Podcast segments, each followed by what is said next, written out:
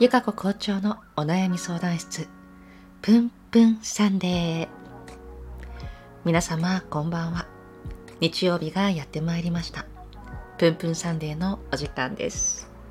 本日もメインパーソナリティは私ゆかこ校長。本日もよろしくお願いいたします。はい。2話に続き3話本日もご視聴いただきありがとうございます。はい。今回からですね、実はマイクを新調いたしまして、ちょっぴり音が変わっているかなと思います。ただ少しですね、マイクの性能が強すぎてですね、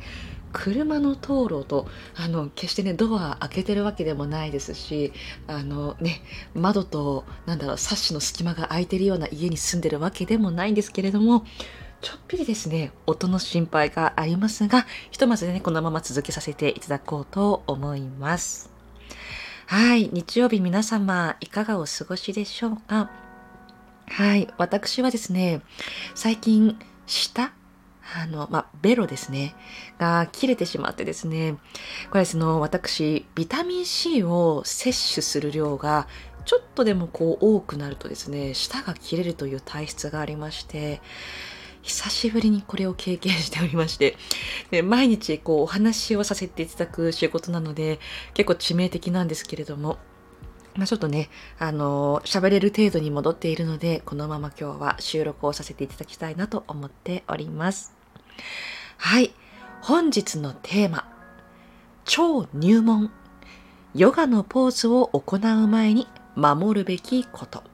これはですね、あの、1回で完結しないなってちょっと個人的に思っていて、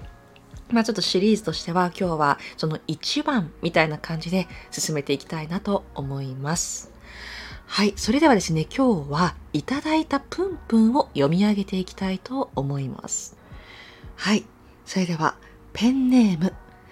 ペンネームじゃ、ラジオネームかな？ラジオネーム、なおなおさんから。お久しぶりです。ゆかこ先生の穏やかなお声でヨガ哲学が聞けるラジオ、とても楽しみにしておりました。とありがとうございます。はい。早速ですが、私のプンプンなお悩みです。私は今、お仕事のキャリアが12年となり、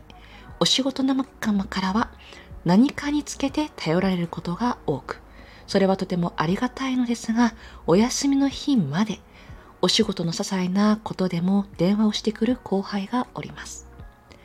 緊急性のあることなら仕方がないのですが、大抵そんなことはなく、緊急でなければ LINE などで連絡をしてほしいのですが、とお願いをしたところ、LINE で文字を打つのが億劫で電話をした方が早いから、と言い訳をされました。休みなのに電話が来ると何かトラブルがあったのではと常に気を張ってしまい落ち着きません。はっきり電話はしないでというのも気が引けるのですが、私の心の持ち方を変える方が良いのでしょうか。はい。ありがとうございます。なおなおさんはですね、えっ、ー、と、私がスキンケアブランドさんとコラボレーションをさせていただいたことがあるんですけども、その時にですね、ヨガレッスンに、こう、ね、レギュラーでご参加をいただいていた方で、まだね、こう、実際にお会いしたこととかはないのですが、もう私にとってもね、すごい身近な存在というか、本当にね、聞いていただけることをね、嬉しくありがたく思っております。はい。でですね、これをですね、ヨガ哲学に当てはめていきます。前回、えー、っとですね、エピソード2でお話をいたしました、ヨガのポーズを行う前に、必ず守りましょうというルールが、まあ、2つ。まあ、2つの中にいくつかこうね、入ってくるんですけども、その中の、まず第1弾、まあ、第、まあ、ファーストステップって言い方が一番いいかな。山。私たちが社会生活を送っていくにあたって必ず守りましょうというルール。この中のアステヤ、盗まないという言葉が、まあ、該当しますね。はい。その、まあ、彼女、彼、誰かわからないんですけれども、その方は、なおなおさんのお時間を盗んでいますね。まあね、彼、彼女がヨガをされてるかどうかっていうのは置いておいて、このアステア、物を盗むだけではなくて、私たちがこう触ることができない時間というのも、まあ、盗み物、盗むものの対象になると言われています。で、まあ、この時間泥棒に関しまして、まあ、もちろん盗まれる方、盗んじゃう方の方が悪いです。でも、盗まれる方にも責任があるというのがヨガの哲学では、まあ、考えられていてですね、すごく難しい。これはですね、優しい方は時間盗まれやすかったりしますよね。で、ここでですね、こう、私からの提案と、私の、まあ、師匠からの合わせた提案なんですけれども、使えるはずのお休みの時間が、まあ、今奪われているわけですよね。で、これって本当は、なんかこの盗まれちゃってる時間って自分の休息のために使えたりですとか、あるいはご家族、ご友人、まあ、大事な人のために使うことが本当はできるはずなのに、それを、まあその彼、彼女にこうあげちゃっているわけなんですよね。で、やはりこう時間ってものすごく重要なもの。だから私たちってこう毎日、で、不自由なく歩いてご飯食べて、ね、好きなものを見て聞いてってっていう風にしてると時間ってなんか無限にあるような気がしちゃうんですけども実際そうではなくって私たちの生きられる時間それから体が自由に使える時間というのは、まあ、必ず限りがありますよねというのが、まあ、ヨガの教え。これはですね私が、あ、あのティーチャートレーニング学びに入った時のかなり、まあ、早い段階で学んだ内容で、私自身もこの言葉を盗むっていうのは物質的なものだけじゃないんだよっていう、なんかすごい衝撃を受けたのを覚えていて、まあ、この言葉がね、すぐパッと浮かんだりしました。で、おそらくですが、そのお悩み相談をされている、なおなおさんに対してこう連絡をされる方が、LINE にしてってお願いしたところで、なんか LINE 打つのめんどくさいと。もうね、それはね、こう、なおなおさんに対しての敬意が足りないのではないかなとね。まあこれリスナーさん皆様同じことを思われるんじゃないかなと思いますが、加えて、えっ、ー、と、山、二山、このエピソード2聞かれてる方は、ああ、ああって、あの、感じていただけるかもしれませんが、社会的規範が山。ニヤマっていうのが、まあ、私たち自身を律していくっていう段階。その後にヨガのポーズがあるんですけども、ニヤマの中の三等者、知足という言葉があります。で、こう、これはですね、まあ、自分が持っているものに対しての感謝という言葉が、まあ、挙げられますが、加えて人間関係、あるいは持っている仕事に対しての感謝が足りていないというのは問題ですよといった、まあ、言葉、まあそういうちょっとね、深いメッセージが隠られ、隠されているのが三等者、知足なんですけども、まあ、そこの部分が少しちょっとね、学びが必要なのかなと思いました。で、まあ、このね、解決策ですよね。これはですね、私個人であり、まあ、最近ちょっとね、思うことはですね、やたらめったらこう連絡をされる方。あとはこう人の時間とかに対しての配慮がない方っていうのは、まあ、自分のことを大事にされていない。これはもうなんかねしっくりくるかなと思います。あとはですねそういう方のお部屋って大体、まあ、散らかってたりされるんですよね。なのでちょっとこうどこかのタイミングで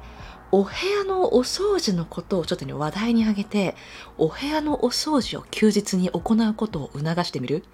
とおそらくそのなんかああちょっと心配事が LINE あ電話しなきゃとかそういうことがねなくなるんじゃないかな なんて。頭の中がちょっとごちゃごちゃしてる方ってお部屋がねごちゃごちゃしてることが多くって。逆にお部屋整理整頓していると頭のごちゃごちゃがなくなりますし自分の時間を大事にしたくなるのでそもそも電話をしたくなくなるんじゃないかななんてふうに思ったりしました皆様このねなおなおさんの抱えられてるプンプンどう感じられましたでしょうか？はいまあ、あとはですね、こう、なおなおさんのマインドの部分ですよね。ここに関しては、もう本当ご自身の時間を大事にしていく。で自分のためって思うとなかなかこうねパワーが出しにくかったりする部分があると思いますが自分のパワーを守ることによって、まあ、時間を守ることによって自分の大切な人に対してのなんだろうまあこれサービスって言い方でいいのかなこうしてあげられることが増えるんだっていうこうパワーの矛先みたいな部分のなんだろうバランスみたいのが変わっていくと思うので私がここでこう彼彼女からのメッセージをシャットアウトする。これは私の大事な人やあまあ大事な人たちへの時間を守っていくためなんだっていう風な捉え方をされるともしかしたら次のアクションステップがこう踏みやすくなるのではないかななんていう風に感じました。はいちょっとねおさらいしていきますと山ニヤマアーサナ山社会的規範ニヤマ私たちの個人的な、まあ、律するべきものアーサナというのが私たちのヨガのポーズがありますが、その前にある山に山に入ってくるアステア、盗まない。これは物だけじゃなくて時間。これも盗んじゃいけませんよという言葉があったりします。もう一つ三等者もね、ありますけれどね。まあ、三等者というのは、まあ、自分の持っているお仕事、人間関係大事にしましょうといった言葉です。ぜひね、この一週間、アステア。時間盗まれていないかな？いや、盗んでいないかな？この両方に意識を向けてお過ごしいただくのも良いのではないかなと思います。はい、それではね、今日も最後までお聴きいただきありがとうございます。皆様からのプンプンエピソード。を何か解決したいな小さいことなんだけれども誰かに言えないようないやでもここなら言えるかもなんていうメッセージがあればどしどしお待ちしております。はい。あのメッセージですね採用された方にはですねオリジナルステッカーをお届けしたいと思っておりますので、なおなおさんちょっとね、あの、連絡の方法がわからないんですけども、ちょっとどうにかしてね、ご連絡を差し上げて、ステッカーをお送りしたいなと思っております。はい。これでは最後になります。皆様、この一週間、またね、ちょっとね、寒くなるみたいなんですけれども、暖かくして、そして楽しい一週間、素敵な一週間、お過ごしください。それではまた来週の放送でお会いしましょう。ナマステ。ヨガコ校長でした。